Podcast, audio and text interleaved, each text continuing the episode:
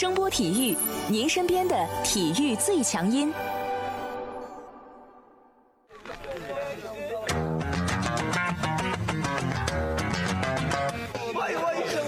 Yo, yo, it's boogie time, so come on, let's swing it, alright? 看 NBA 风云，聊 NBA 故事，这里够有趣，这里够专业，没错，这里就是大话 NBA。I be the show, make a room, shaking, shaking it down. I be the nigga with a high profile. Everybody come on, we be the shakers with a crazy style. I'm then shocking the world, cause we the flow, shaking speed, make us rockin' the city. 欢迎大家来继续收听我们的大话 NBA 节目，我是有才哥。大家好，我是小老弟。这期节目呢，我们依然要抽出五名幸运的听众来送出喜马拉雅 FM 所提供的季卡，欢迎各位好朋友们积极的广泛参与。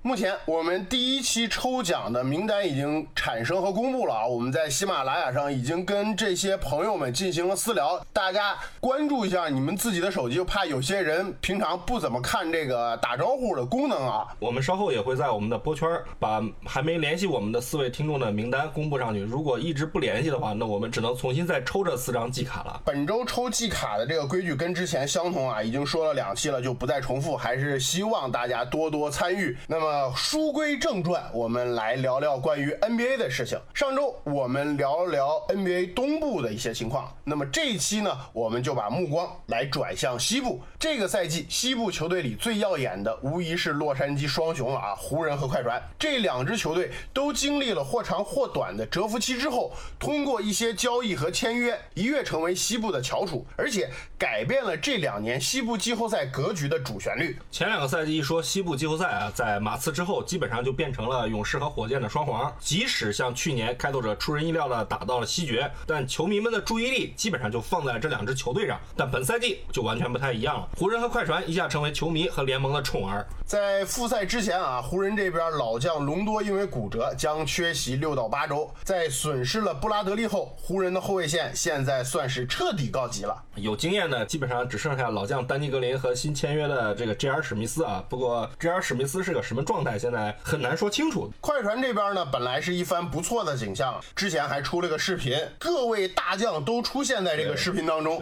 小卡、泡椒、哈雷尔、路威，是不是？但随着媒体爆出莫里斯和祖巴茨到现在仍未归队，哈雷尔呢又突然因为家庭原因暂时离开了球队，归期未定。这再加上之前的沙梅特。好嘛，两支球队在开打前都损失了大将。从目前来看，好像快船更惨一点啊。唯一让快船球迷比较高兴的就是路威爸爸啊，之前对于参赛的态度一直摇摆不定的路威，现在出现在了球队的训练馆。我觉得这对于快船的球迷来说是个比较好的一个消息啊。路威呢，作为联盟替补球员里面火力最猛的球员之一，虽然吧他有自己的缺陷，比如说他防守，对，比如防守菜一点啊，但他的回归对于球队来讲还是相当的重要的。我觉得在这里面最高兴的应该是哈雷尔，本来应该最高兴的是对，路威算是快船队内比较熟悉哈雷尔的球员啊，而且他们两个之间的化学反应是相当好的嘛。所以说嘛，这哈雷尔的突然离队，对于快船的损失应该是比较大的。这些人目前都是暂时离队，或者说情况不明啊，咱们不知道过两天会不会回来。毕竟现在是七月的下旬刚开始，中间还有个十天时间，而且即使复赛开赛了，前面的八场排位赛也要打一段时间，这些球员还是有时间在经过了这个隔离和核酸检测之后重新回到球队的。所以说啊，这个目前都是一些未知的情况，这些比较具体的东西咱们先不谈啊。球迷们很快就能看到热身赛了。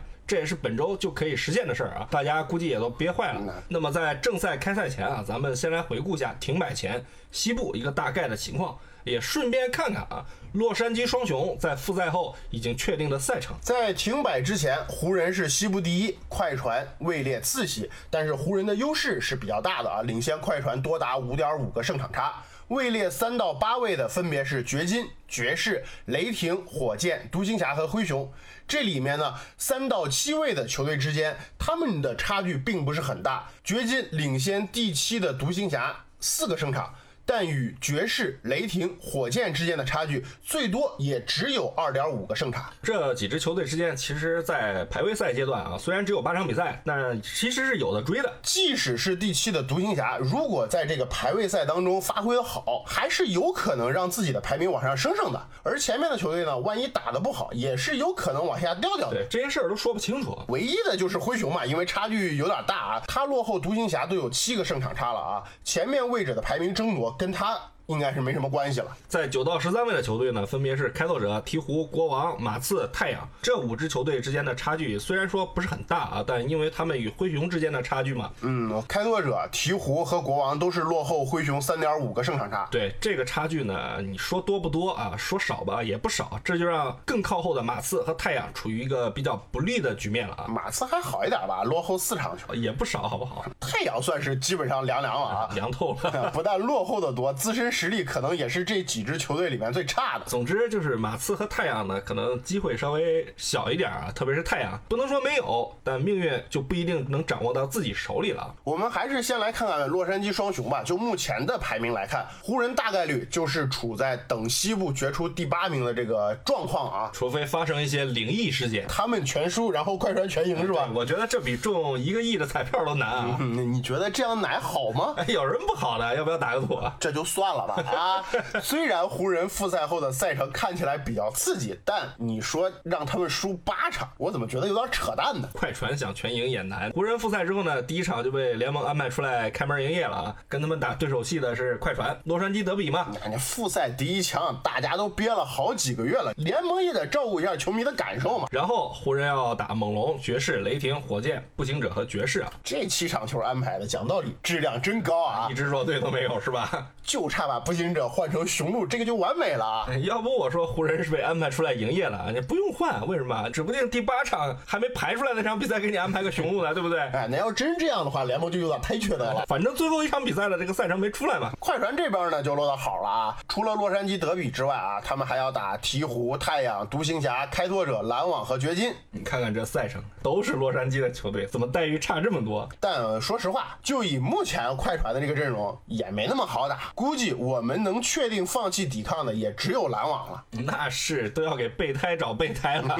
剩下的对手里边，也就太阳和篮网看着好打一点。其实这些都是次要的啊。这两支球队首轮可能遭遇的对手啊，虽然可以画一个大概的范围啊，但究竟打谁，目前来说还是比较不明朗的。湖人肯定是去等西部第八了嘛。对，之前的咱们节目也聊过，咱们之前也聊过西部第八的这个情况嘛，就大概率是集中在灰熊、开拓者和鹈鹕这三支球队啊。快船呢就相对复复杂一。一点的。首先，他们跟第三的这个掘金只差三点五个胜场，这三点五个胜场差呢，对于掘金来讲，其实也不是什么特别难以逾越的鸿沟。再加上快船现在这个情况，掘金在排位赛的赛程是去打热火、雷霆、马刺、开拓者、爵士、湖人和快船。从已经确定的七场球来看，其实也并不轻松，对手普遍比较强，而且还不乏开拓者和马刺这种铁定会跟他玩命的球队。不过，你从掘金的这个情况来看啊，首先约基奇已经归队了，只要格里奇不再出什么幺蛾子，基本上会以比较完整的一个阵容参加复赛啊。从心理上，他们应该是不惧怕任何球队的。但对于他们身后四至六位的球队来讲，可能他们的优优势就没那么大啊。爵士、雷霆和火箭其实也都有通过排位赛的机会去追赶上他们，甚至是独行侠都存在这个可能性啊。因为没有所谓的主客场优势，排名的争夺无非是对手的选择。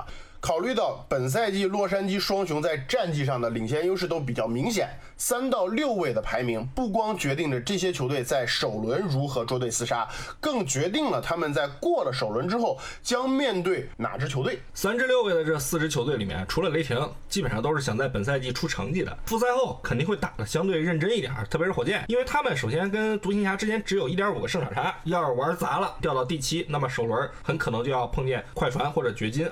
这对于火箭来讲肯定是不愿意看见的事儿啊！更何况现在威少因为核酸检测的问题，目前是一个什么样的情况，我们都不知道。如果影响到了排位赛，甚至是之后的季后赛，这无疑会让火箭相当的被动啊！那么咱们先来看看啊，在排位赛里面，爵士和火箭的这个赛程。我们先来说一下爵士啊，爵士他们的对手先后是鹈鹕、雷霆、湖人、灰熊、马刺、掘金、独行侠。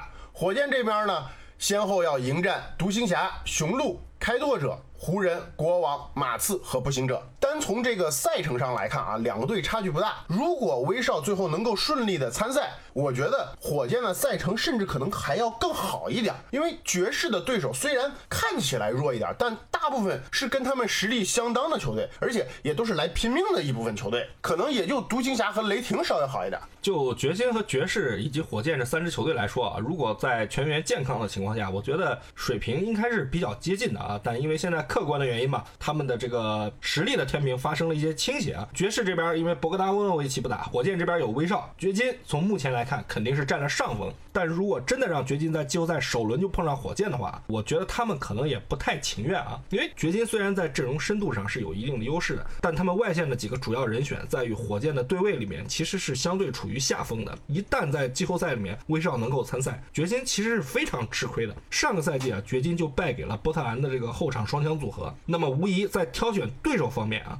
我觉得他们可能会想避开像火箭这种火药桶一般的对手。同样的道理，如果有条件选择第二轮的潜在对手啊，外线进攻能力更为出色、阵容深度更好的快船，可能会是掘金想规避的一个对象。而且呢，从常规赛的这个交手记录来看啊，掘金跟湖人打的其实是比较有来有回的，而快船则不太一样了。双方在第一次交手的时候是一月份，掘金虽然小胜，但当时泡椒没打。到了二月底第二次交手的时候，快船在完成了交易后全员出战，直接就打爆了掘金，赢了二十九分。快船七个人得分上双，同时呢把掘金的外线压的是非常的惨。所以你觉得掘金有可能在有条件的情况下去尽量避开火箭和快船吗？我觉得球队可能会有这方面的考虑啊。当然，按照现在的情况啊，即使他们故意掉到第四，也极有可能与火箭在首轮相遇，两害取其轻吧。虽然说快船现在损兵折将啊，但是毕竟将来会发生什么事儿，我们也不知道嘛。所以我觉得掘金可能还是会尽可能的去避开快船吧。如果说掘金想要避开快船的话，我觉得火箭也会尽可可能的，甚至是刻意的去避开快船啊。抛开人员齐整的问题，虽然他们跟快船有很多。地方相似，比如说都非常依赖队里的双子星，都善于去打快节奏的比赛。但随着赛季的深入，特别是在交易窗口结束后，快船已经跟火箭截然不同了啊！虽然杀招都是球星的个人能力，但快船的深度是火箭无法比拟的。而且整个常规赛，快船给球迷的感觉都是在收着打。那你为什么觉得他们现在想碰湖人呢？你很简单啊，你湖人现在的后卫线上只剩下一个丹尼格林了嘛？还有一个 J.R. 史密斯什么样一个状态，大家也现在不清楚。火箭的最强点无疑是双 MVP 的后场。你现在指望着库克和卡鲁索去防这俩大哥，可以指望维特斯吗？虽然火箭可能还是解决不了詹姆斯和浓眉的对位问题，就跟他们解决不了前两年的 KD 一样啊。但莱昂纳德和乔治这种组合的存在，再加上快船球队主要轮换面对火箭，无论从个人的技术特点、运动能力，再到身高上。快船都不吃亏，甚至还处于优势，这无疑对于火箭来说杀伤力更大。那么爵士呢？你觉得他们在排位赛阶段的选择空间会有多大？爵士嘛，就比较尴尬了啊！你爵士是玩团队篮球的，在这几支球队里面，核心球星的段位相对来说弱一点，但他们损失了博格达诺维奇，这个就有点烦了啊！首先，他们无论是打快船还是湖人，锋线上都是绝对吃亏的。英格尔斯虽然从澳大利亚归队了，但他在面对湖人和快船，如果是首发对位的话。都是绝对吃亏的。至于外线核心米切尔，肯定会被这两支球队最好的外线大闸去重点关照的。我觉得选谁本质上爵士都没有什么太大的区别。我觉得吧，爵士与其考虑第二轮的问题啊，还是先搞定这个第一轮比较实际一点。这球队停摆期里面算是受伤比较重的一个球队啊，闹剧咱们就不提了。球队里面呢，除了米切尔和博格达诺维奇外，康利和克拉克森这两个点在复赛后发挥如何，状态如何，我觉得是决定着球队季后赛走势。的一个风向标。康利作为本赛季爵士的一个重要引援，这个赛季始终没能很好的融合到这个斯奈德的体系里，他不太适合偏无球的角色。但现在年龄又大了，状态呢保持的也不是特别好。那博格达诺维奇不打，爵士就失去了侧翼最准的三分炮台之一，因为两个三分炮台嘛，英格尔斯和博格达诺维奇。英格尔斯如果再被对手针对的话，康利的发挥好坏可能就直接影响到爵士的成绩，因为这个爵士是目前来讲是比较依赖英格尔斯。的组织能力的。一旦他受到比较大的影响，那么你剩下看谁，对不对？你只能看康利啊。另外一个强点，克拉克森在来到了爵士之后的三十四场比赛里面，作为第六人，他打的是可圈可点的。毫无疑问，他会成为斯奈德在季后赛里面手中的一张好牌。但同时，克拉克森季后赛的经验几乎为零，他不是没打过，打过但没怎么上过场啊。他能打成什么样子，现在完全是未知的啊。所以总的来说，我觉得。爵士可能是这几支球队里面战斗力下降比较明显的，别说挑对手了，他们无论打谁可能都比较吃力啊，甚至面对雷霆都有可能会成为别人眼中的鱼肉啊。那你觉得雷霆会是一个什么样情况呢？我觉得雷霆可能会是西部里面比较被忽视或者被轻视的一支球队啊，可能有人要在他们面前翻车。那好，我们先来看看雷霆的赛程啊，雷霆的赛程要先后打爵士、掘金、湖人、灰熊、奇才、太阳、热火。讲道理，除了湖人、掘金和热火的账面实力要明显强于雷霆外，剩下的四个对手真不一定能搞得过雷霆。雷霆和爵士最大的区别，首先在一号位，保罗甩了康利好几条街，而且是在攻防两端啊。早几年你要比较他们两个，我肯定不会这么黑康利啊。但这个赛季保罗还是那么厉害，康利已经不是那个康利了啊。问题在于另外两个后卫的位置上，雷霆的施罗德和亚历山大这个赛季打的也是非常的好，而且呢，雷霆这个赛季动不动就搞三后卫的阵容。耍的风生水起啊！在中锋位置上，虽然亚当斯比的戈贝尔小了一号，两个人在作用上其实差不多。而且呢，我甚至觉得亚当斯在个人进攻方面啊，会比戈贝尔打得更有效率一点，手段也更丰富。另外的一个最大的差别在于四号位上的差距，达尼罗·加里纳利。这是一个场均十九点二分、三分球命中率高达百分之四十以上的猛男，而且在身体条件和状态上，他明显比爵士的四号位来的稍微猛一点儿。这个赛季，好多强队其实都对加里纳利展开过追逐，这就是对他状态好、竞技水平高的一个最好的证明。雷霆唯一弱于爵士的地方，可能就是他们的阵容的深度，轮转的球员好像。比不上这个爵士的球员，因为毕竟雷霆嘛，年轻人多。这个东西吧，我觉得就比较玄乎了啊。你排位赛不说了，到了季后赛里边，肯定是要去缩短轮转的这个长度。大部分球队都会这么做。对呀，基本上还是要以核心框架为主。雷霆现在的主力和几个主要轮换也不是那种没见过世面的人，特别是像亚当斯、加里纳利这样的球员，你更别提罗主席了。雷霆最烦人的地方在于什么？他们本来真的挺无所谓的啊，但保罗硬是把这个球队给盘活了。打完了大半个赛季，这球队一看，哎，自己还可以，对不对？他们现在是不但无所谓，还一副我光脚的不怕你穿鞋的样子。来嘛，大家火拼吧！那这样这个球队就非常的烦人了。你不跟他拼吧，你真不一定打得过的。你跟他拼，值不值当？反正他们无所谓嘛，我赢一场算一场。这是他们烦人地方的其一啊。嗯，那其二呢？球队无所谓，但是球队的球员可就有所谓啊。他们要打出风采，比如罗主席。比如加里纳利，比如伤愈归来的这个罗伯森，比如还拿着底薪的诺埃尔，比如下赛季球队选项的纳迪尔，再比如刚刚转正的多尔特，这些人要为自己的前程好好的搞一把。加里纳利休赛期是要签新合同的，罗伯森也一样，诺埃尔更急，对不对？这哥们儿自从在独行侠翻了运钞车，已经拿了好几年底薪了吧？碰巧这帮人在罗主席的指挥下，个个混得风生水起啊！这今年季后赛要是万一挺进第二轮了，再表现不错，那岂不是经纪人在谈判的时候腰杆更硬了？你包括想去强队再去搏一把总冠军的罗主席，前途未卜的亚当斯，本赛季重新焕发活力的施罗德，他们都是这种心态。总而言之，人生的理想和恰饭的渴望。有时候是可以迸发出巨大的能量的啊，而雷霆目前给了这些球员爆发的一个很好的环境，我觉得他们不太会去挑对手，因为那对他们来说其实意义都不大，打谁不是打？本身这个赛季他们已经成功了，现在呢要去搞锦上添花的东西，反倒是碰他们的球队，我觉得会比较头疼啊，这也就给了他们成为搅局者的一个机会。对于洛杉矶双雄来讲啊，即使阵容不够完整，我觉得雷霆的整体实力在他们的面前还是不够看的，只能说还是存在差距。但对于其他三到六位的球队来说，就像你刚才说的，他就是一个搅局者的存在。本来想说搅屎棍儿，谁是屎谁是棍儿，反正真碰上了雷霆，不管打谁，我觉得他们都是为了打出风采。其实我觉得独行侠应该也是这么看看的啊，不过我觉得独行侠还是有机会在首轮去避开快船的，而且我感觉他们有机会能够把命运掌握在。自己的手里，赛程不差，火箭、太阳、国王、快船、雄鹿、爵士、开拓者，我怎么感觉不出来？那火箭是直接的竞争对手，肯定不会跟独行侠闹着玩啊。国王和开拓者百分之百要跟独行侠拼命打的，因为他们要进季后赛。快船不一定会放水，因为他们现在这个情况好像也不太敢放水啊。毕竟这支球队首轮想找个软柿子捏捏。雄鹿虽然有放水的可能，但即使他们放水了，你也得打得过呀。那怎么了？人家布莱德索不是离队了吗？啊，这是玩笑话啊！但我觉得啊，独行侠其实跟雷霆有相似之处啊，人家放得开啊。对他们也很放得开。你甩开袖子加油干就行了嘛，目的很明确，就是帮助东契奇和波神去练级，我无所谓啊。真要是顺利的爬上西部第六，那我觉得其他几支球队也是挺烦的。讲真的啊，这东契奇是好，而且呢，作为球队的核心，他的能力这个赛季是被球迷们认可的。但独行侠和雷霆的区别在于，球队的战斗力还是差了点儿。目前独行侠两个内线鲍威尔和考利斯坦全部不打，基本上来说，独行侠也是带着残阵来参赛的。以他们目前的这个水准，我觉得还是别抱太大希望了啊。能进季后赛，进去比划比划，打出风采就行了。之前我们说过了啊，第八位的争夺主要集中在灰熊、开拓者和鹈鹕这三支球队上了啊，其他球队机会相对较小。即使成功攀升到第九，甚至是第八，依然要面对这三支球队的挑战。湖人。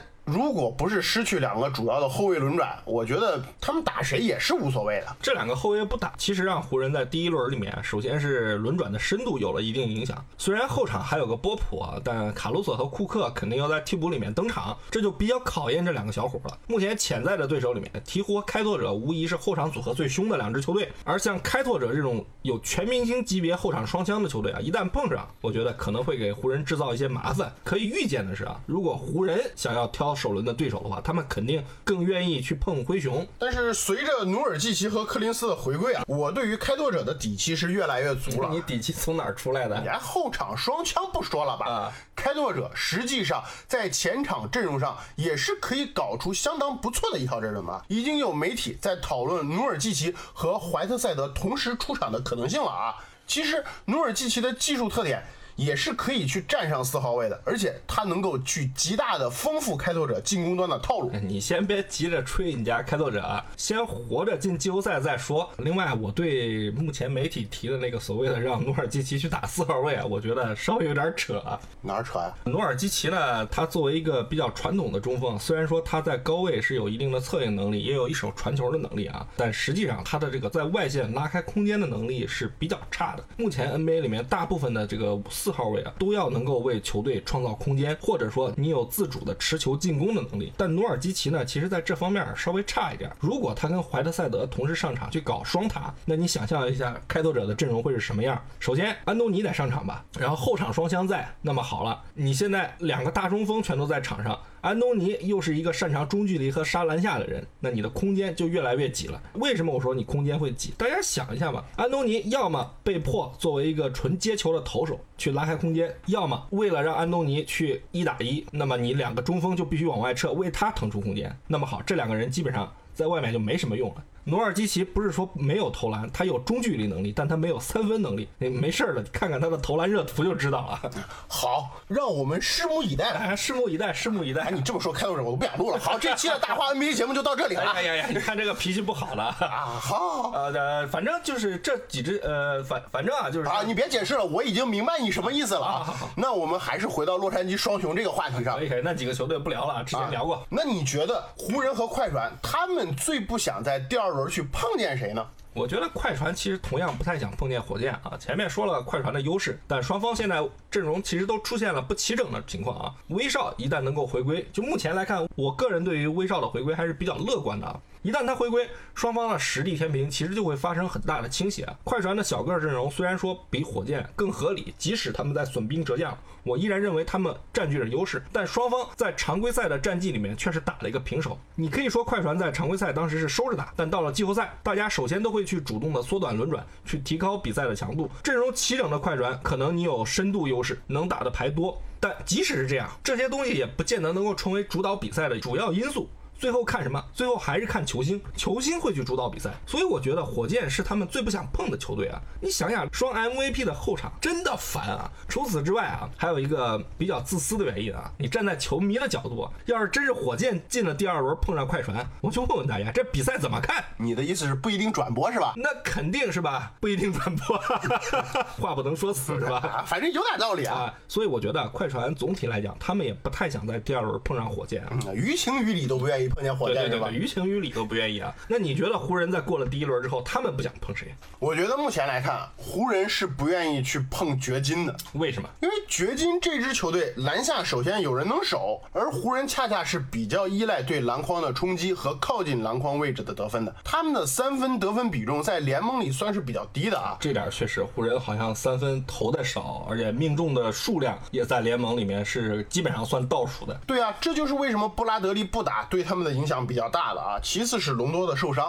让他们在轮转阶段的进攻组织出现了问题。詹姆斯在进攻端除了组织外，面对缺乏投手的情况，无疑要更多的依靠自己的个人能力去冲击篮下。那么他就要去面对约基奇、米尔萨普和普拉姆尼组成的城墙。掘金也把空间收得更小。其次，掘金的转换进攻也是非常有特色的，因为他们的传球手也是抢篮板的人，这会让湖人在进攻不畅的时候打得更为被动。简单来说，就是打掘金，湖人的优势并不明显。他们的劣势，或者说因为阵容的不完整所导致的缺陷，又可以被掘金去好好的利用。湖人的特点就是护框能力好，锋线的组合厉害。掘金虽然前锋位置好像差点意思啊，但阵地战他不怕你高度高，而且呢，他们也不是特别依赖去冲击篮筐去得分的。真到了阵地战拉开了，让约基奇去凿，湖人这几个中锋还真不一定守得下来。你一包夹，这球出去了，你没投手，人家有啊。所以我觉得掘金会是湖人在季后赛上的拦路虎啊。当然了，前提得是能碰得上啊。从目前西部的形势来看，也不是没有机会啊。总之就是，我们想看洛杉矶德比在西决上演，其实也不是件容易的事儿，是吧？其实球迷也好，媒体也好，为什么想要去看这两支球队去打西决？除了明星之外，他们的风格完全不同，也是大家想看的一个点。湖人就是前场阵容，詹美组成的锋线，无疑是杀伤力巨大的。后场组合方面，其实湖人本来啊阵容虽然不能算豪华，但我觉得是比较实用的。